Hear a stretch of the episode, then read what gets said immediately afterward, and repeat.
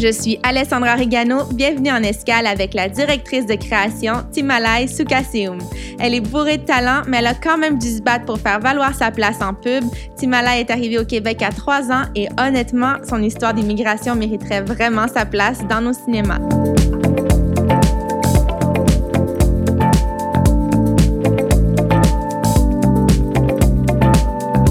Puis je sais que tu as quand même un parcours assez particulier. De juste comment tu es, arrivé au Québec. Il y a comme toute une histoire. Ben, après ça, tu, tu, vas, tu nous racontes, tu nous dis ce que tu as envie de nous dire. Mais, oui, comment tu es arrivé au Québec? Comment je suis arrivée au Québec? Ben écoute, euh, tu sais, c'est une histoire particulière parce qu'en fait, euh, moi, ma mère est, du Laos, mon père aussi. Euh, ma mère, a fait partie d'une très grande famille du Laos. famille politique, comme en ce moment, l'arrière-arrière-grand-oncle qu'il y a, c'est le président du Laos. Fait que c'est une famille politique. Et, et mes grands-parents, c'est un mariage d'amour. En fait, non, c'est un mariage politique qui est devenu un mariage d'amour. Mais moi, mon père, c'était pas ça la façon qu'il est rentré dans la famille, c'est que lui, ils étaient sept enfants, puis il voulait absolument qu'un des sept enfants rentre dans la famille. Donc, ils ont tous courtisé les sœurs ou le frère dans la famille de ma mère jusqu'à ce que ma mère tombe follement amoureuse de mon père. Puis, euh, puis ils, sont, ils sont arrivés ensemble. Elle était euh, euh, était enseignante au lycée français en anglais. Lui était enseignant en mathématiques. Il avait 10 ans de plus qu'elle à l'époque. Puis, euh, puis c'était au moment des communistes étaient rentrés. Donc, moi, quand je suis née, euh, c'était vraiment la période communiste. Mes grands-parents avaient été arrêtés. Ils étaient dans un camp de rééducation. Euh, puis ma mère, elle avait 20 ans. Elle est tombée amoureuse. Puis elle elle n'était pas guidée là-dedans. Puis, puis finalement, ils m'ont eu. Et elle a décidé de partir euh, parce que le régime communiste, tout ça. Puis euh, mes grands-parents sont revenus dans sa vie, mais la relation qu'elle avait avec mes grands-parents, c'était assez particulier. C'est une famille très rigide parce qu'on vient justement d'un milieu diplomatique et tout ça. Fait que les, les règles sont ultra importantes et notre façon de faire et de parler, le, le, double sens déjà dans la culture asiatique est, est, présent, mais dans notre famille, il y a comme quatre sous-sens dans mm-hmm. tout ce qu'on fait. C'était très lourd à porter pour elle. Puis, euh, puis elle s'est dit, ben, je vais essayer de voir si ailleurs je peux me refaire une vie. Et, euh, et elle, elle avait grandi aux États-Unis, déjà en Russie, à Londres. Tout ça, c'était déjà une citoyenne du monde. Puis elle s'est dit, bon, ben, je me lance un, peu dans le vide, puis voyons voir ce que ça donne. Et la journée où mes parents ont, décidé de quitter le Laos, c'était une journée euh, qui était une fête nationale. Donc, à ce moment-là, comme c'est un régime communiste, toutes les frontières étaient fermées. Il y avait des, des, soldats partout, partout, partout, partout. Et, euh, et elle avait payé à l'époque un passage.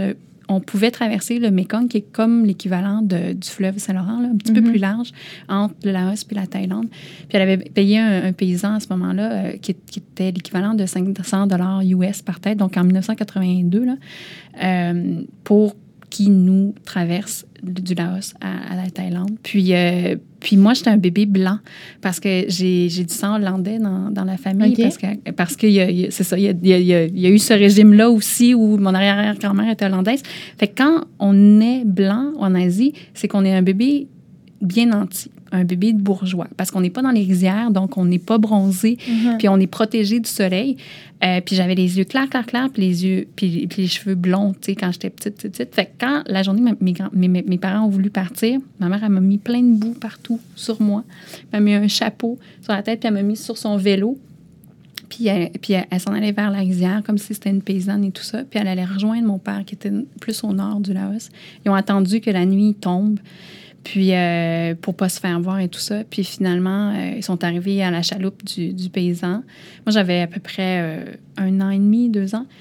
Puis, euh, puis il y avait des gardes partout, partout, partout. Puis, en plein milieu de la traversée, puis ma mère, elle avait apporté un sac de couches puis un sac de lait juste pour moi. Puis elle avait rien d'autre. Elle avait cousu de l'argent puis, puis un peu de, de, bijoux dans le bas de sa jupe là-haut. Puis, euh, puis donc, elle avait juste ça, du lait chaud, puis des vêtements de rechange pour moi, puis des couches. Puis on est embarqué dans, la chaloupe, puis en plein milieu de la traversée, je hurlais parce que j'avais froid ou je sais pas, j'avais peur, puis je pleurais, je pleurais, je pleurais. Puis le, le paysan a eu peur. Il a dit à mes parents, il a dit, moi, je ne traverse pas. C'est impossible, tu sais. Ma mère a dit, non, non, mais elle dit, moi, je reviens pas, c'est impossible, on va se faire tuer, là. Mm-hmm. Il dit, non, non, mais il dit, on va se faire tuer de toute façon parce que votre fille, elle n'arrête pas de pleurer, tu sais. Puis, là, ils se sont chicanés, puis il dit, non, non, mais Puis il a fait OK, tu veux traverser? Il dit Oui, j'ai pas le choix, là, c'est, ma vie. Ça. Il dit OK, parfait. Il m'a prise, puis il m'a jeté à l'eau.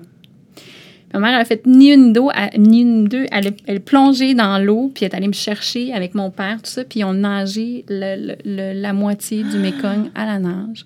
Euh, moi, je hurlais encore plus, puis j'étais accrochée. Puis il y avait beaucoup de remous quand même, tu sais. Mm-hmm. Fait que là, ils ont, ils ont, nagé. Puis quand ils sont arrivés de l'autre côté, euh, ma mère m'a dit, tu sais, j'ai eu une espèce de sentiment de liberté incroyable. Puis j'ai levé les yeux, puis là, j'ai vu les militaires thaïlandais qui étaient là, qui nous attendaient parce qu'on était des expatriés.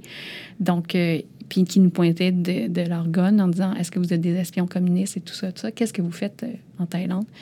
Puis. Euh, puis on est arrivé dans ce village-là, puis, puis ils, ont, mis ma mère en, prison. Ils séparaient, donc les femmes et les hommes.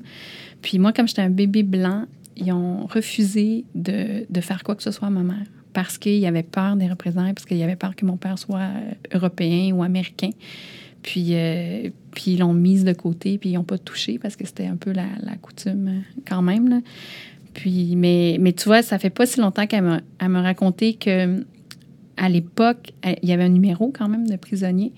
Puis quand ils ont, ils ont fait un interrogatoire, puis dans une, petite salle de rien du tout, elle avait un fusil sur la tête. Puis là, ils ont donné des livres à lire. Puis là, elle lisait en anglais, elle lisait en espagnol.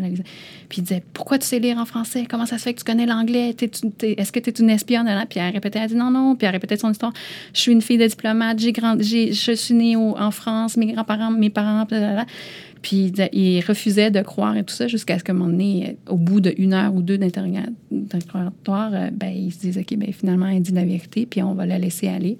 Puis ils l'ont laissé aller dans le camp de réfugiés avec moi et mon père. On s'est retrouvés là, puis on est resté là euh, trois, quatre ans. Ma, ma soeur est née là. Euh, puis, euh, puis, ce qui était étrange, c'est que l'ambassadrice d'Angleterre savait qu'on était dans ce camp de réfugiés-là. Puis j'ai quelques photos de, de, cette période de ma vie. Et j'ai comme un T-shirt de babar, tu sais, ce qui est complètement étrange dans, dans, le, dans le milieu parce que je suis blonde, j'ai très, très pâle, puis j'ai un, un, chandail de babar parmi, tu sais, on a deux mètres carrés de superficie de, de, de maison et tout ça, puis c'est du papier journaux. Fait que c'est un peu ça. Le, le... Puis c'est grâce, en fait, à l'ambassadrice la, d'Angleterre qu'on est arrivé au Canada parce qu'elle savait qu'on était là, puis elle avait fait des démarches, puis elle, a réussi après trois, quatre années de, de, nous, euh, de nous donner les, passeports et les droits d'immigrer euh, au Canada. Puis je suis arrivée ici, euh, je me rappelle encore, en fait, de mon voyage en, en avion parce que j'étais tout petite, là, puis je pense que j'étais super fiévreuse. J'étais tout le temps malade quand j'étais quand j'étais dans le camp de réfugiés.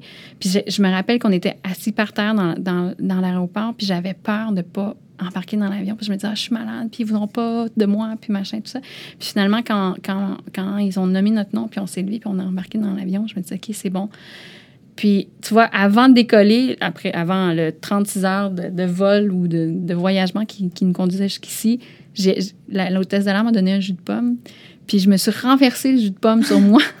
fait que j'ai eu la robe collée, collée, collée, collée, collée pendant tout ce temps-là. Puis je me rappelle que le ce souvenir-là très franc. Et après ça, comme une coupure au cinéma, je me retrouve sur la rue Drummond à Montréal, au YMCA. Puis je suis comme dans mon petit bain parce que j'étais collée. Puis j'ai mon visage appuyé sur le banc du bain. Puis je vois un long couloir parce que c'était, c'était comme une salle de bain pour tout l'étage. Puis je regarde ça. Puis je me dis, OK, il y a quelque chose qui se passe. Je sais pas où je suis. Je sais pas qu'est-ce que va devenir mes parents, puis moi, puis ma famille, comment on va grandir. Mais je sens petite, que j'ai 4-5 ans, qu'il y, a, quelque chose qui vient de basculer complètement, puis qu'il y, a une nouvelle vie qui commence. Mm-hmm. Fait que euh, c'est ça. Puis le sort a fait en sorte que des années plus tard, je me retrouve à travailler sur cette rue-là, sur la rue Drummond, sais, sur Cossette qui est un petit peu plus haut. C'est vraiment un hasard de la vie. Mais souvent, je passe devant un YMC puis je me dis, my God. Quand, le premier lieu, quand je suis arrivée au Canada, c'était là. C'était là. C'est sur cette rue-là, dans ce, dans ce petit, euh, petit truc-là. Eh, c'est fou. Mais est-ce qu'après ça, tu sais, quand tu grandis, puis tu avais des souvenirs, que, comment tu comment, comment as grandi avec ces, en même temps, tu peux pas savoir parce que tu n'as pas d'autres, euh, peut-être d'autres parcours, mais c'est quand même un héritage particulier là, pour une enfant. Euh, oui, ben en fait, j'ai quelques souvenirs qui sont vraiment à moi. C'est-à-dire que, tu sais, je, je, me rappelle de, de, de, passer en dessous des clôtures pour aller chercher de la nourriture, puis tout ça. Ma mère, elle, elle, euh, elle travaillait avec les, les sœurs aussi catholiques qui étaient en Thaïlande, tout ça. Fait que j'ai des petits souvenirs comme ça. Mais c'est sûr que ma mère, elle m'a beaucoup raconté. Mm-hmm. elle, elle, était ici, mes parents se sont séparés quand ils, sont, ils étaient ici. Puis comme elle, elle vient d'une histoire particulière aussi, elle, elle a connu la richesse, elle a connu plein de choses.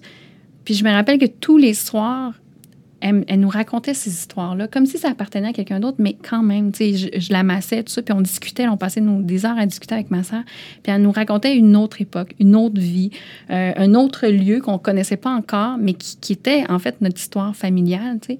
Puis qu'elle me racontait quand elle était petite, qu'est-ce que c'était, que mes grands-parents étaient allés rencontrer la reine d'Angleterre, que mes grands-parents avaient fait ceci, que, tu sais, c'était comme les Kennedy à l'époque du Laos et tout ça. Puis moi, je, petite, je comprenais rien, mais c'est sûr que à 16 ans, j'ai eu ce, désir-là d'aller vérifier qui j'étais.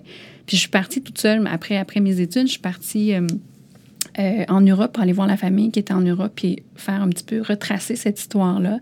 Euh, on est allé au Laos avec, avec ma mère puis ma sœur. J'ai vu la maison où je suis née, où j'ai grandi, mes racines, tout ça. Puis tout à coup, c'est drôle parce qu'il y a comme plein de souvenirs qui étaient plus sensoriels qui sont sortis. Tu sais, moi, quand on me parle du Laos, maintenant, je, je sens euh, le soleil sur ma peau. Vraiment, c'est la chaleur qui vient avant les premières images de quoi que ce soit.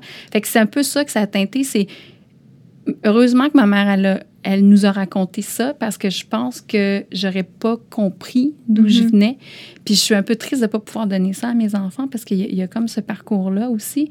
Puis l'autre truc c'est que tu sais, elle est arrivée ici, elle n'avait plus rien, elle avait 23, 24 ans. Euh, on, a grandi dans à peu près tous les quartiers de Montréal, dans Maison Maisonneuve et tout ça. Puis malgré tout ce que je voyais autour de moi, ma mère n'arrêtait pas de me répéter, tu sais, l'or qui tombe dans la boue va toujours rester de l'or.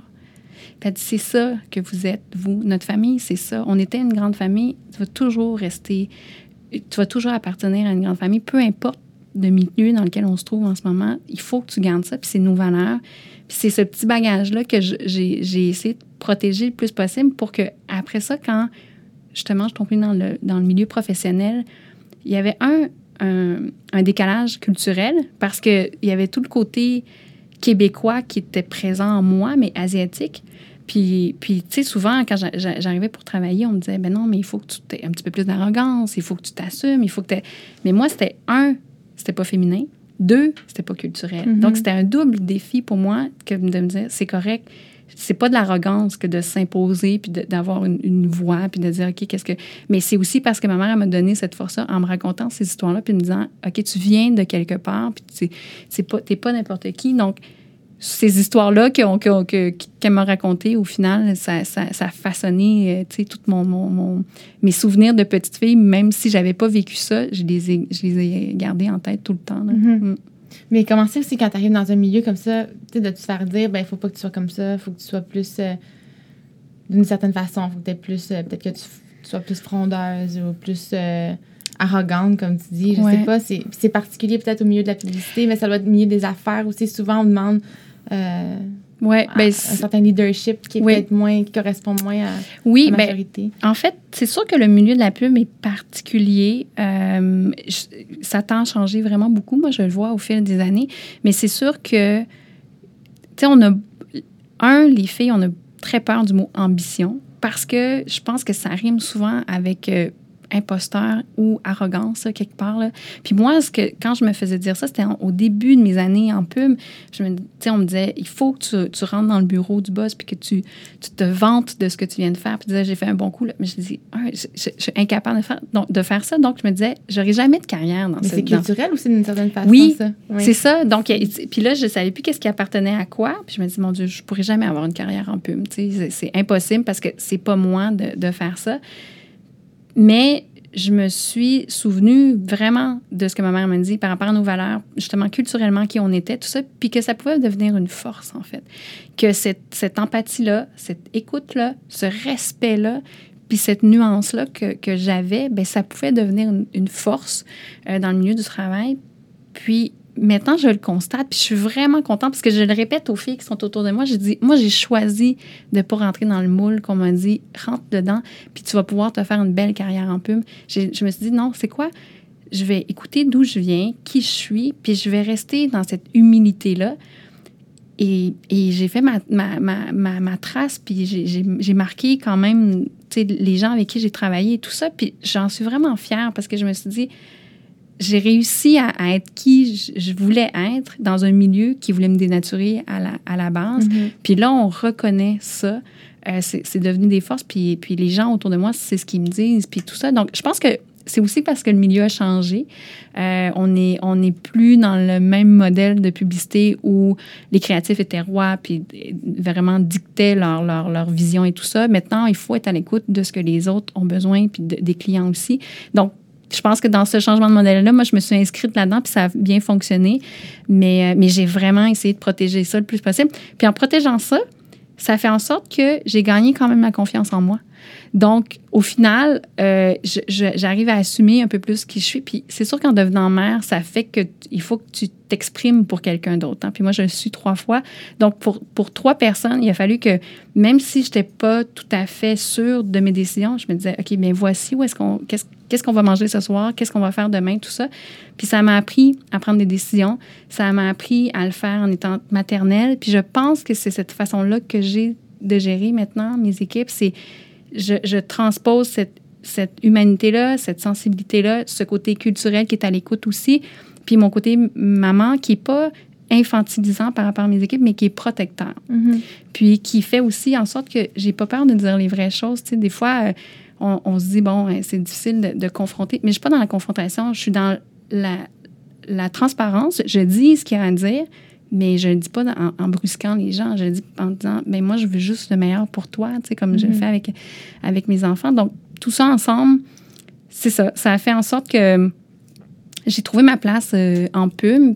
Puis, je, vraiment, je salue le fait que les femmes puissent endosser complètement leur féminité dans ce qu'on est. C'est-à-dire de, de, justement prendre les forces qu'on a. Là. Puis des fois, c'est ce qui, on a l'impression que c'est notre sensibilité, notre, notre questionnement, notre suranalyse des choses. On dit, mon Dieu, c'est une faiblesse, puis je ne je peux pas montrer cette vulnérabilité-là. Mais au contraire, quand on sait comme on se connaît bien, puis on est lucide par rapport à ça, ça peut donner une grande force dans, mm-hmm. dans ce qu'on fait. Là. Puis moi, j'arrête pas de le dire. Là. Je, je, je, prêche ça autour de moi, là, des, des filles qui m'entourent. Je dis, arrête de penser que, que ça, c'est une tare, mais au contraire, ça devient un de tes moteurs, puis fais en sorte que, que, que, tu l'utilises pour que toi, tu sois bien dans, dans mm-hmm. ce que tu fais. Ouais. Puis, je veux dire, là, en plus, euh, le fait d'avoir eu Antoine avec toi, qui a été comme, euh, avec qui tu as travaillé, là, vous avez eu comme des carrières, ben, je veux pas dire parallèles, mais un peu similaires. Euh, ça, ça, a changé quoi? Tu sais, je tu, on dirait qu'on ne veut pas comparer, mais en même temps, tu sais, qu'est-ce que ça a fait que, tu sais, le fait d'avoir des enfants ensemble, est-ce que y a, tu sens qu'il y en a un qui a bénéficié ça ah plus de l'autre ou ben est-ce qu'il y en a un qui a copié plus? Oui, ouais. ouais. Ben écoute, euh, c'est une très bonne question. Parce qu'en fait, moi, j'ai eu mon premier enfant à 23 ans. J'étais très jeune, très, très, très jeune. Puis Antoine avait quand même 9 ans de plus que moi. Puis il me disait toujours est-ce que tu es certaine que c'est ce que tu veux? Parce que tu vas le regretter? Tu n'auras pas commencé ta carrière, puis tout à coup, tu vas dire Mon Dieu, je suis passée à côté de plein de choses. Puis moi, j'étais convaincue, quand j'ai commencé, je me suis dit Non, non, c'est quoi? Entre, commencer ma carrière ou commencer une famille, je veux commencer une famille. Parce que mon rêve était, comme ma famille est partout dans le monde, mon plus beau rêve, c'est de dire quand on va avoir 90 ans, on va s'asseoir au bout d'une table où il va y avoir trois enfants 1000 petits-enfants, mhm. les conjoints, tout ça, ça va être la plus belle réussite pour moi parce que j'aime cet esprit familial-là, puis je ne l'ai pas. Tu sais, j'ai ma soeur, ma mère ici, mais, mais la famille autour, on n'en a pas tant que ça. Donc, c'était super important pour moi d'avoir ça, ce noyau-là que je pouvais créer avec quelqu'un. Et, euh, et, donc, c'est ça. Puis, j'ai eu le premier, euh, je, commençais ma carrière et tout ça. Euh, évidemment, ce que je dis souvent, c'est que chaque fois, étonnamment, je fois que je suis tombée enceinte, Antoine a toujours un pas en avant dans sa carrière. Ma mère a dit souvent en culture asiatique, dit ça porte chance d'avoir un enfant. Là. Donc, il y a eu toujours une promotion, il y a toujours un, changé de boîte et quoi que ce soit. Puis, puis au début, ça me dérangeait pas, mais à un moment donné, je me suis dit, attends, moi, physiquement, je suis arrêtée. Physiquement, moi, si on me dit est-ce que ça te tenterait de venir travailler dans l'agence, je pourrais pas dire oui. Je disais je suis enceinte de huit mois, je vais pas aller commencer. Mais lui, il disait OK, go, j'y vais. Donc, lui, il a avancé au moment où moi, pour la maternité, il a fallu que j'arrête, puis j'étais heureuse d'arrêter. Mais c'est sûr que après les trois grossesses, il y a un moment où je me suis dit, ben attends, il faut que je rattrape un peu ce temps-là que j'ai j'ai pas perdu, mais que j'ai pas eu pour, pour faire Pour avancer. investir ta, Ben, carrière. c'est ça, pour investir dans ma carrière, puis qu'est-ce que je fais avec ça? Puis j'ai eu longtemps un discours sur on peut pas être deux ambitieux dans un même club parce que parce que c'est ça, ça fait, en sorte que qu'on peut pas tous les deux euh, pousser dans, dans le même sens parce que sinon il y, a, quelque chose qui va écoper, on peut pas tout avoir. Euh, donc j'acceptais ça qu'Antoine il, il avançait dans sa carrière puis que moi je m'occupais des enfants et tout ça. Puis quand même j'ai j'ai continué à, faire mes petites choses à la pige et tout ça, avoir ma, ma carrière. Mais il fut un moment, les enfants ont grandi. Euh, puis comme j'étais encore jeune, ils sont autonomes maintenant, tout ça. Puis il y a eu, y a eu cet espace de vie-là qui arrive souvent là, quand les enfants grandissent où tout s'arrête. Puis là, tu retournes le miroir vers toi puis tu dis, OK, qui je suis? Qu'est-ce que je veux? Puis où est-ce que je vais à partir d'ici? Parce que là, c'est plus, je peux plus freiner mes ambitions ou mes désirs. Euh, qu'est-ce, qu'est-ce que j'ai envie? Puis c'est, c'est, c'est, c'est, un, c'est une espèce... Moi, j'ai eu le vertige parce que je me suis je me suis toujours définie pour ma famille, mes enfants. Puis là, tout à coup, je me disais, OK, ben définis-toi par rapport à toi. Qu'est-ce que tu as envie? Et, euh, et ça a coïncidé à un moment où Antoine était plus... Ça faisait quelques années qu'il était VP création chez Cossette. Donc, lui, ça ralentissait. Puis moi, ça m'a permis d'accélérer un petit peu le, le rythme. Euh, puis le fait aussi que j'ai j'ai pu regarder de loin ce qu'il faisait, ce qu'il qui était. J'allais chercher le plus possible de, tout ça. J'ai mélangé un peu avec qui j'étais, d'où je venais. Puis j'ai dit, ben voici ma proposition, puis voici qu'est-ce que je veux devenir à partir d'aujourd'hui. Puis c'est là que je suis devenue euh, plus gestionnaire, puis j'ai eu des équipes, puis que j'ai avancé et tout ça. Puis j'ai appliqué ce que j'avais observé au fil des années en étant la conjointe d'Antoine. Fait que c'est sûr que ça m'a servi. C'est sûr que j'en suis reconnaissante. Puis je trouve que notre couple est basé là-dessus sur, euh, sur euh, l'admiration qu'on a l'un pour l'autre, le, le fait qu'on soit une équipe aussi, euh, même dans la vie. Là, on, on- quand il y en a un qui prend, qui, qui domine parce qu'il il sait que l'autre a besoin de respirer et on s'interchange un peu les rôles par rapport à ça. Fait que ça, je pense qu'on le faisait bien même au travail. On le faisait, on le fait très bien dans la vie. Puis donc ça, ça a donné un espace où j'ai gagné en confiance, où j'ai eu le meilleur des mentors aussi, parce qu'il m'a appris beaucoup de choses, puis j'ai pu observer beaucoup de choses. Euh, puis après ça, ben il a, il, a, il a cru en moi, puis j'ai pris cette opportunité-là quand il me l'a donnée, puis j'ai foncé. Cela étant dit, c'est sûr qu'en étant la blonde du boss, ça, ça a l'air beau comme ça, mais pour moi, de moi à moi, ça a été un combat de tous les jours. Euh, je me suis fait dire souvent que j'avais des passe droits, quoi ce soit, puis je me suis battue, battue, battue, battue tous les jours qui étaient là. Euh, pour moi, c'était clair dans ma tête que c'était pas là, ça, pour lui aussi. Euh, mais je pense que notre respect puis notre admiration est tellement palpable puis fusionnel que les gens avaient l'impression que ça teintait nos, relations professionnelles, que parce qu'il était mon patron, j'avais des passe droits, mais c'était pas ça. Puis, euh, mais ça a été un super moteur parce que moi, ce que j'ai fait, c'est que dans ma tête, j'ai envoyé promener les gens, puis je me suis dit, ben attends, là, j'ai envie de me définir, puis j'ai envie de vous dire qu'est-ce que, qu'est-ce que j'ai dans le ventre, puis voici, tu sais, je, suis plus juste une maman, je suis plus juste une conjointe, je suis aussi une, une, une professionnelle, puis voici la valeur ajoutée que je peux apporter. Euh, puis ça a été un super moteur, puis ça, ça a fait en sorte que, justement, je regarde le, chemin parcouru, puis je suis comme, je suis contente parce que je l'ai fait justement sans arrogance aussi. tu sais. Mhm. Je l'ai fait parce que ça me tenait à cœur, puis parce que je, je me disais, bon, mais j'ai quelque chose à donner. Mais pas, je ne l'ai pas fait en poussant tout le monde, puis en profitant aussi de, de ce, de ce statut particulier aussi avec Antoine. Ouais, fait que t'es comme en paix avec ce, parcours-là. Oui, vraiment. En, cré- en création, toi, t'es en création euh, depuis les débuts. Comment t'es arrivé euh, à ce métier-là? Je veux dire, tu aurais pu faire beaucoup de choses. euh, là là. Euh, je suis tombée dans la pub comme Obélix est tombée dans la potion. J'avais, euh, écoute, ma mère, c'est ça. Cossette était une histoire familiale et d'amour pour nous. Ma mère a travaillé chez Cossette, ma soeur a travaillé chez Cossette, Ah, mon beau-frère a travaillé chez Cossette, Oh, wow. mon chum a travaillé chez Cossette. Donc, voilà. Euh, ma mère était. t'es arrivée sur Drummond en arrivant. Oui, c'est ça. J'étais destinée à travailler là. Mais, euh, mais ma mère était l'adjointe euh, de Claude Lessard, qui était présidente de chez Cossette, puis moi à Québec. Puis à l'époque, moi, je- j'étais étudiante euh, au cégep et tout ça. Puis je venais l'aider un peu, euh, faire des photocopies, faire des trucs comme ça. C'est comme mon premier, euh, premier emploi en tant qu'étudiante. Puis, puis à un moment, je suis tombée sur les gars de la création, puis j'étais les midis avec eux, ils m'expliquaient, ils m'ont amené dans les studios, je les ai vus travailler, puis je suis tombée en amour à- à- avec ce métier-là, en disant, wow, OK, la création, ça se peut, tout ça.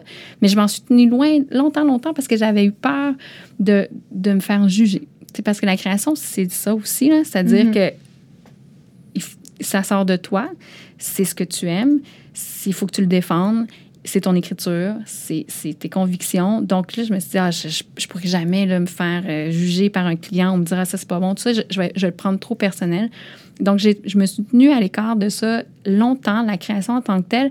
Puis, je suis devenue réceptionniste à Montréal, je suis devenue coordonnatrice euh, de, de création, j'ai été en relations publiques, j'ai fait plein de choses autour jusqu'à ce qu'un VP euh, me dise, de, de création me dise, il faut que tu arrêtes d'avoir peur, d'avoir peur, d'avoir peur. Il dit, qu'est-ce que tu as à perdre? J'étais comme, mais tout, je sais pas. Mais Il dit, non, tu rien à perdre. Il dit, lance-toi, puis après ça, on ajustera. Si, si tu n'aimes pas ça, si c'est pas fait pour toi, c'est pas grave.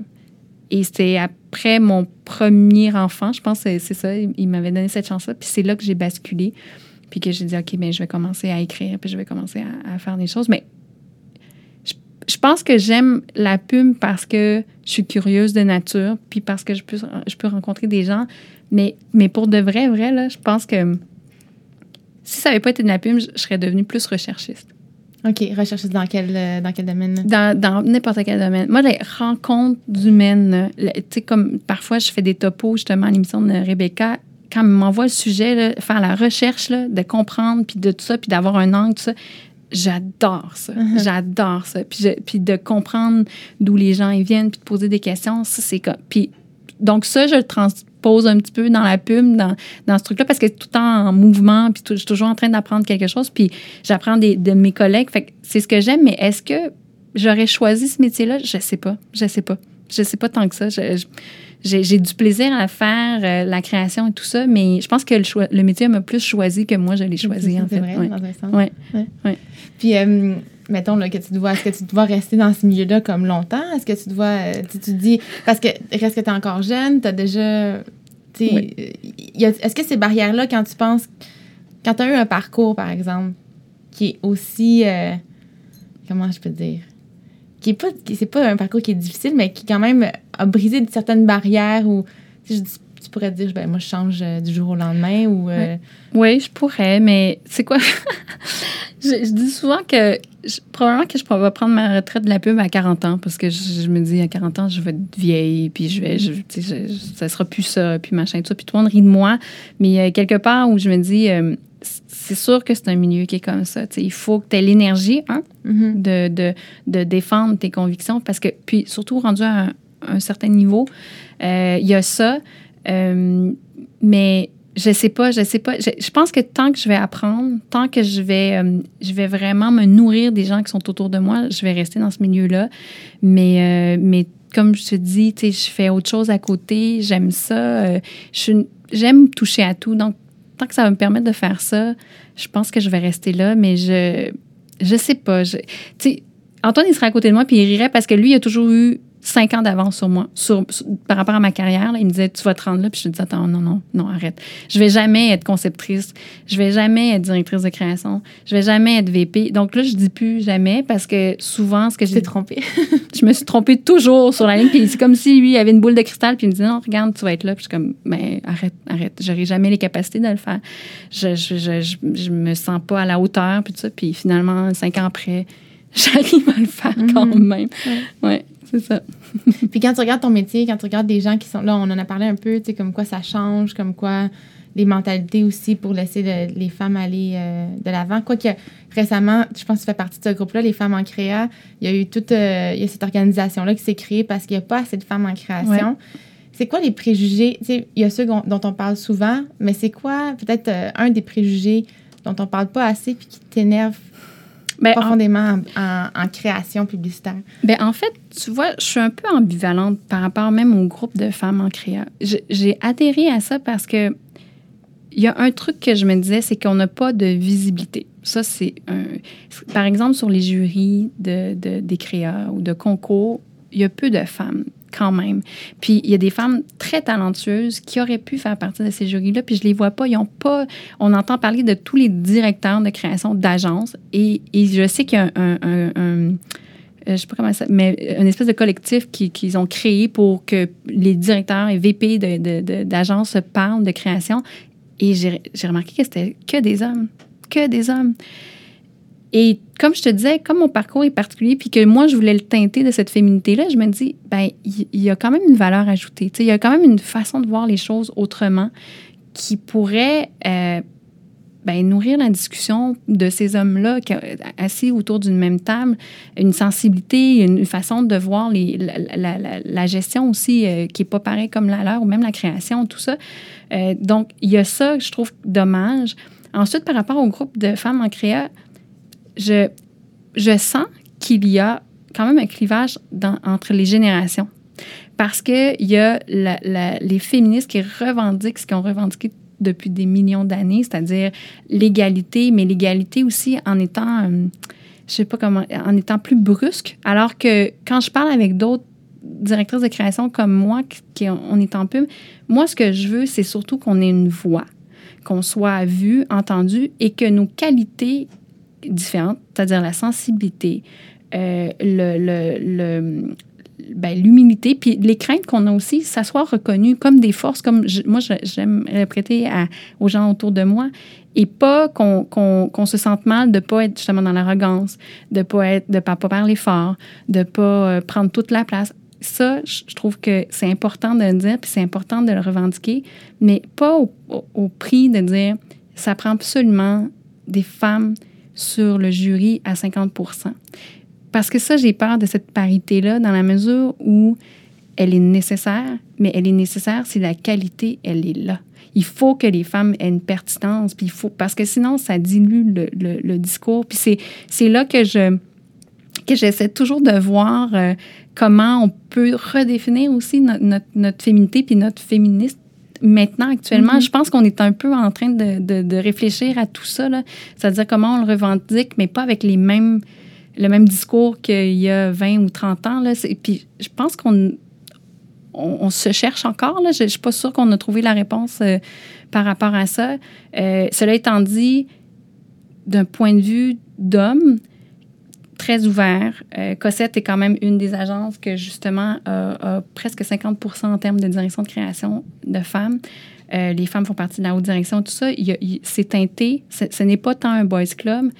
Euh, reste que il y a des choses qu'ils ne comprennent pas complètement non plus dans la réalité d'un homme, de ce que tu as vécu, ce que tu as eu à défendre aussi dans ton parcours en tant que femme et tout ça. Fait que c'est ça, je, pense que c'est ces nuances-là ces subtilités-là que j'ai envie que la pub entendent, reconnaissent aussi, euh, comme on reconnaît un gars qui parle fort et qui est capable de faire un spectacle quand il va vendre la création, j'aime qu'on reconnaisse qu'une fille puisse être plus posée, euh, être à l'écoute, puis ça ne veut pas dire qu'elle répond oui à tout ce que le client dit, c'est juste qu'elle a une autre forme d'approcher de, la création. Puis ça, je pense que c'est cette lumière-là que j'ai envie que ça, soit fait. Puis c'est le gros préjugé parce que même les jeunes femmes qui rentrent en, comme conceptrices ou euh, directrices artistiques euh, se cherchent leur place à travers, à travers dans ce modèle-là. Puis euh, essaient de voir si elles sont obligées d'être dans un moule d'hommes pour pouvoir réussir dans, dans, dans le milieu. Là. Mais je mm-hmm. pense que ça va vraiment changer parce que je le vois beaucoup, beaucoup plus de directrices de création. Il y en a peu. Dans le monde, il y a 3, 3 des, seulement de femmes directrices de création dans le monde. euh, c'est minime. Au Québec, euh, c'est encore un milieu, un milieu d'hommes, surtout en créa. Mais moi, je, chez Cossette, en tout cas, je ressentais moins. Je trouvais qu'il y avait cette ouverture-là qui était vraiment, vraiment réelle, puis que c'était pas juste pour euh, dire on a engagé des femmes. On fait, on fait le quota, disons. Non, mm. non. Ça, dans ta vie personnelle, parce qu'on parle de création, y a-t-il des choses en création qui t'intéressent? Est-ce que, je sais pas, tu vas voir des, spectacles, il y a des artistes qui t'inspirent? Euh? Moi, cette curiosité-là va jusque-là. Là. Je, dévore de tout. Euh, je, vais voir euh, des pièces de théâtre. La musique québécoise est super importante pour moi parce que probablement que en tant qu'immigrante, j'ai envie. Des fois, je me dis, je défends plus la langue française que parfois des Québécois d'ici. Euh, J'écris en français, puis, puis puis c'est drôle parce que justement, tant peu, on, on, fait souvent euh, des adaptations pour ce qui est de mm-hmm. Toronto, puis on essaie de trouver notre voix puis notre identité à travers ça. Fait donc, dans mon processus de travail, je, je, je protège l'identité québécoise, puis je l'aime beaucoup. Euh, ce qui fait que même dans mes, dans mes, dans mes choix artistiques, je, je, suis très proche de la musique québécoise, tout ça, parce que je trouve qu'il y a une une sensibilité. Puis dans l'écriture, il y a quelque chose qui, qui, qui, qui, qui, est magique aussi. Euh, donc, il y a ça. Puis je, je, suis super contente de, de, léguer ça à mes, à mes enfants aussi. Mais on est très, très ouvert, surtout. On écoute, on adore la musique, on écoute de tout.